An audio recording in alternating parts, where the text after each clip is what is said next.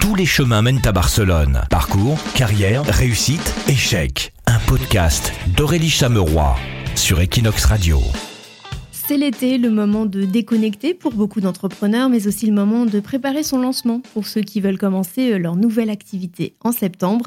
Pour en parler, j'ai invité Estelle Ducommun, freelance dans le marketing digital depuis deux ans.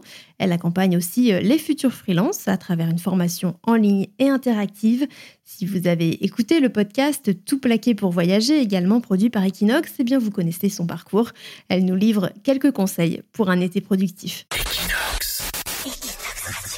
Estelle, bonjour. Bonjour Aurélie. Alors ça fait maintenant deux ans que tu t'es lancée euh, en freelance. Quel bilan est-ce que tu en fais aujourd'hui pour donner un petit peu de tes nouvelles et quels ont été tes principaux euh, apprentissages? Deux ans, ouais, ça fait déjà un sacré parcours. Euh, en deux ans, il s'est passé beaucoup, beaucoup de choses. Ça a été un peu les, montagnes russes. Je dirais que j'ai eu des débuts un peu timides. En 2021, ça a vraiment été le boom au niveau ben, des clients, du chiffre d'affaires, etc. Et je dirais que cette année, maintenant, c'est l'année de la structuration, où euh, bah, du coup, je suis plus forcément toute seule en freelance, mais j'ai co-créé mon agence euh, ici à Barcelone, web et, marketing. Donc, euh, c'est un nouveau pas dans ma vie de, freelance. mais je dirais que mes apprentissages principaux, qu'il faut toujours savoir rebondir sur les opportunités, sur les échecs, sur les obstacles. Bien s'entourer, c'est vraiment super important pour continuer de progresser, que ce soit au niveau de son entourage personnel, mais aussi ben, d'autres freelances ou euh, aussi savoir euh, rester euh, connecté à la communauté entrepreneuriale sur LinkedIn avec des podcasts, rester curieux. Ça aide aussi vraiment à bah, trouver les bonnes idées pour pouvoir continuer d'avancer et offrir quelque chose qui soit toujours attractif malgré le temps qui passe. Tu dirais que la première année a été plus difficile. Après, tu as eu donc assez de clients pour que ça tourne bien. Et là, donc, tu es dans une phase où, tu, où tu grandis finalement. Exactement, exactement. Et en plus, je me suis quand même lancée à 100% euh, en plein Covid. Donc, c'était une année euh, assez compliquée pour tout le monde. Euh, mais ça avait quand même bien démarré. Mais, mais ouais, c'est beaucoup. Enfin, je pense que j'ai aussi pu tester beaucoup de choses de mon côté, voir ce qui ne fonctionnait pas et euh, réagir en fonction pour faire en sorte de ne pas reproduire les erreurs de débutante que j'ai pu faire. C'est ça, hein, toujours tester un petit peu des nouveaux produits, des nouvelles propositions et, voir ce qui marche.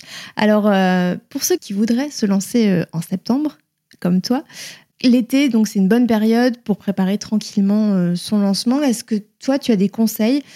Et déjà, par où commencer? Parce que c'est souvent la question que se posent les, les personnes qui veulent monter une petite boîte ou se lancer en freelance. Par où on commence?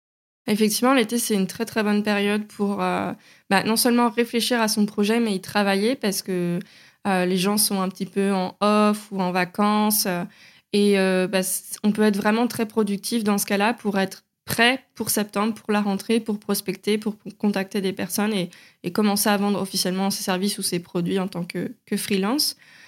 pour moi, la première étape, c'est réfléchir à ce qu'on veut obtenir de cette nouvelle vie. Quel, est l'objectif principal? Est-ce que c'est un objectif financier? Est-ce que c'est un objectif personnel? Par exemple, avoir plus de liberté pour voyager ou plus de temps pour sa famille euh, Pourquoi on veut se lancer en fait? Exactement. Je pense que c'est un objectif qui est important parce qu'il guide la direction vers laquelle on va aller. Et ensuite, moi, c'est vrai que je parle un peu d'une stratégie d'entonnoir parce que souvent, ces objectifs-là, ils font un peu peur parce que c'est des grosses phrases. Par exemple, bah, digital nomade ou gagner de mm. temps à l'année. Et quand on pense à ces objectifs qui font un peu rêver, on se dit oh, comment est-ce qu'on fait? Ouais. Eh bien, en fait, il faut juste le prendre et puis le découper en plein de petites actions euh, facilement atteignables. Et c'est ça qui, qui, permet ensuite ben, de, de, se lancer progressivement. D'accord. Euh, donc déjà définir ce qu'on veut et après définir son offre? Oui, tout à fait. En fait, il faut définir, je pense, qu'est-ce qu'on attend en fait de cette nouvelle vie de freelance? Et ensuite, ben, qu'est-ce qu'on va proposer mm. pour euh, atteindre cet objectif-là et donc son offre? Euh, définir son offre, ça passe par réfléchir à ce qu'on veut vendre, dans quelles conditions, est-ce que ça va être en ligne, est-ce que ça va être physique, comment est-ce qu'on va contacter ou vendre son produit? Euh, et ensuite, bien évidemment, ben, la tarification, les différents services, est-ce qu'il y a des choses qui sont complémentaires? Voilà, ça dépend aussi de si c'est du service enfin de la vente de services ou de la vente de produits évidemment. Comment on fait? On définit tout seul euh, son projet par rapport à, ce qu'on en attend, par rapport à ce qu'on peut proposer, par rapport à ses compétences, ou est-ce que c'est pas mal aussi de regarder un petit peu la concurrence? Évidemment, c'est super important de regarder la concurrence quand on définit son offre, parce qu'on n'est pas tout seul dans un marché. on arrive forcément dans un marché où il y a d'autres acteurs. Et l'idée, c'est de voir un petit peu où nous, on va se positionner par rapport à ce marché. Donc ça peut paraître scolaire, mais moi, c'est ce que je recommande toujours, c'est de faire une étude de marché en listant ses concurrents, leurs points forts, leurs points faibles, quelle est leur taille, plus ou moins, est-ce que c'est des grosses entreprises, est-ce que c'est des PME, est-ce que c'est des freelances comme moi, leur euh, géolocalisation. Ensuite, ben, tout simplement de se positionner euh, soi-même sur ce marché-là. OK, par rapport à mes concurrents, comment est-ce que je suis, c'est quoi ma force, c'est quoi un petit peu ma faiblesse, euh, mon histoire, mes valeurs, mon offre? Et ça, ça va vraiment nous permettre de concrétiser un petit peu notre offre et surtout de voir ce qu'on peut améliorer, ce qu'on peut affiner. Et surtout, euh, ça peut aussi de permettre de trouver des bonnes idées, tout simplement parce qu'on a on peut pas penser à tout, tout, tout, euh, les recoins de, son offre mmh. quand on se lance. Quand on se lance, c'est très, très nouveau. Et euh, regarder ailleurs, ça permet tout simplement de grappiller des bonnes pratiques. Est-ce que pour les freelances en particulier, c'est important de se mettre en avant, de raconter peut-être son histoire ou ce qu'on a fait avant? Ou faut juste euh, miser sur le produit, sur le service euh, qu'on propose Alors, euh, quand on est solopreneur, je mets des, guillemets ici, c'est un terme effectivement qui veut dire qu'on est freelance et qu'on est freelance tout seul. C'est quelque chose qui se met très en avant. On met beaucoup en avant sa personnalité, son histoire, ses valeurs. Mais il y a aussi beaucoup de personnes qui se lancent en solopreneur qui n'aiment pas se mettre en mmh. avant. Par exemple, exemple typique, ces personnes-là ont un compte Instagram pour promouvoir leur service elles ne font jamais de stories en face caméra ou elles ne se montrent jamais en photo. C'est aussi possible.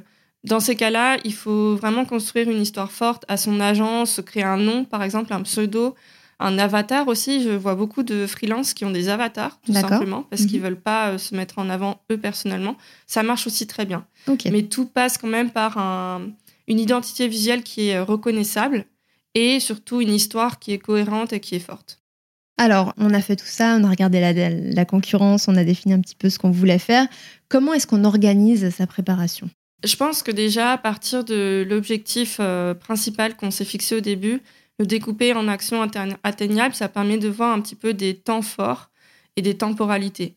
Bien sûr qu'on va définir son offre et regarder un peu sa concurrence avant de fixer ses tarifs, par mmh. exemple. Mmh ou avant de créer son identité visuelle. Pour moi, je pense qu'effectivement, les, les, grandes, les grandes étapes de la vie d'un jeune freelance, euh, je dirais qu'il faut évidemment d'abord se positionner, créer son offre, voir où on est sur le marché, affiner son offre avec les tarifs, etc. Et ensuite créer sa propre histoire.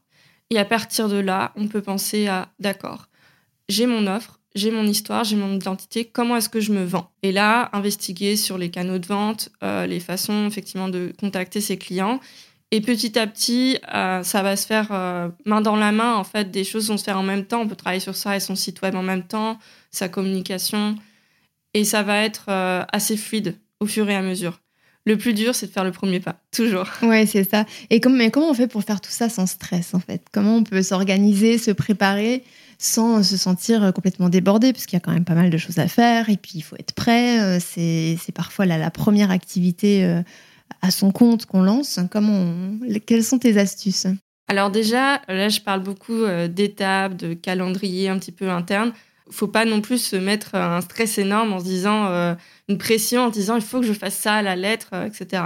Non, c'est pas le but. L'idée, c'est d'avoir plutôt une vision plus claire de ce qu'on veut faire et on le fait à son rythme. Moi, j'aime bien aussi euh, donner l'exemple de récompense, c'est-à-dire qu'on peut faire quelque chose d'un peu euh, embêtant ou, pas intéressant comme l'administration, parce que c'est aussi mm. une case euh, très importante quand on se lance en freelance, et se dire, OK, bah, aujourd'hui, je travaille sur comment je deviens légal, mais demain, je fais toute mon identité visuelle et mon storytelling parce que c'est ça que j'aime et c'est ça qui, qui, me fait plaisir.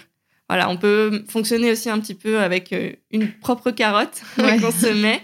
Euh, ça peut nous motiver. Et puis, euh, bien sûr, il faut se dire qu'on n'est pas tout seul. Si on stresse par rapport à ça, eh ben, on n'hésite pas à contacter d'autres freelances, euh, des collègues, des amis ou même des personnes qu'on suit, aller leur demander un appel s'ils peuvent, voilà, pour leur poser des questions, ou tout simplement écouter des podcasts, se renseigner, se sentir un peu moins seul et trouver des bonnes idées pour sortir un petit peu, par exemple, des fois de, cette procrastination ou euh, de cette page blanche qu'on peut avoir en face de soi. Est-ce que c'est bien de se fixer une date pour se lancer ou pour certaines étapes quand même? Ça aide quand même mentalement. Euh, se fixer une date, c'est un peu, euh, moi, ce que j'appelle hacker sa motivation. C'est de se dire, euh, je vais me lancer le 6 septembre. Et du coup, il faut que tout soit prêt le 6 septembre. Mm. Parce que le problème, si on se fixe pas une date, on repousse tout au lendemain, c'est un peu vague. Alors que euh, quand on se fixe une date, ça aide vraiment. Et surtout, ce qui aide, c'est de trouver ses premiers clients. Parce qu'on peut, effectivement, je ne l'ai pas forcément dit, mais on peut trouver ses premiers clients si on n'est pas 100% prêt. Ouais. Il n'y a aucun souci pour ça. Mais du coup, je pense que quand on trouve ses premiers clients, là, on se met un petit peu. euh, Mm. on, se- on- on y va à fond parce qu'on se dit ok bon bah là j'ai un client il faut que je sors mon site web que je fasse ci que je fasse ça parce que ben l'argent commence à rentrer et puis on est motivé en fait tout simplement Comment on fait pour ne pas paniquer? Bah, ça- alors je vais pas mentir ça peut arriver euh, surtout au début d'avoir un petit peu des crises de nerfs en disant oh là là c'est un trop gros projet comment je vais y arriver? Je pense qu'une chose qu'il faut se répéter c'est que vous êtes jamais seul et que surtout vous n'êtes pas le premier à l'avoir fait il y a des millions d'autres personnes qui l'ont fait avant vous donc euh, surtout voilà ne enfin c'est ok de paniquer de temps en temps vous pouvez prendre une journée off dans ces cas-là Mm. si vous en avez marre, si vous avez trop la tête dedans, respirez un bon coup, sortez, prenez l'air et le lendemain, vous y revenez avec les idées plus claires. Il faut vous dire avant tout que c'est quelque chose que vous faites pour vous. Voilà, c'est ce qu'il faut garder à la, en, en es- en es- dans, les- dans son esprit, c'est devenir freelance, c'est créer un projet qui nous tient à cœur. C'est suivre un rêve, c'est suivre une passion et le transformer en réalité. Donc, il faut pas, voilà, paniquer non plus. Vous êtes en train de monter un, un des plus beaux projets de votre vie. Donc, euh, c'est une super expérience. Il faut que vous, vous en profitiez à fond. Alors c'est très bien euh, tout ça Estelle, mais est-ce que on peut aussi justement prendre des vacances quand on est euh, dans la préparation ou quand on est après la tête dans le guidon? Est-ce que euh, tu penses qu'au début en particulier de l'activité de freelance, on peut se permettre de prendre des vacances? Alors, je dirais qu'on peut se permettre de prendre des vacances quand on est encore en, en phase d'idéation, de, de construction de sa propre offre. Mais si on a déjà des clients qui commencent à rentrer, bon, c'est un peu compliqué euh, de commencer une mission et de dire euh, bah ciao, je me- je m'en fais cinq jours. Euh, voilà, c'est un peu, c'est un peu compliqué. Oui, si on est en projet encore en phase de- d'idéation, de, construction de son, sa propre offre et qu'il n'y a pas de clients impliqués, on peut tout à fait prendre des congés. faut juste quand même se donner un- se faire un mini calendrier pour se motiver à retravailler au retour des vacances Mm. euh, et voir où on en est un petit peu sur l'avancée de, de ces projets.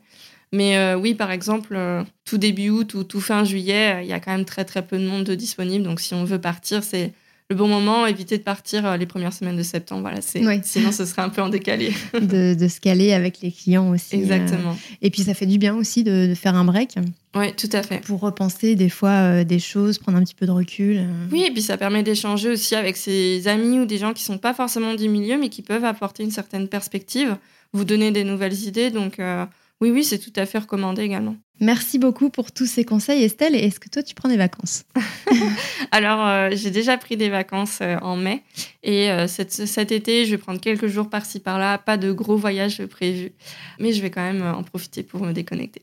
Génial. Bon été alors. Merci. Tous les chemins, tous les chemins mènent à Barcelone. Parcours, carrière, réussite, échec. Un podcast d'Aurélie Chameroy sur Equinox Radio. Merci d'avoir écouté cet épisode jusqu'au bout. Je vous prépare bientôt d'autres petits épisodes spécial vacances.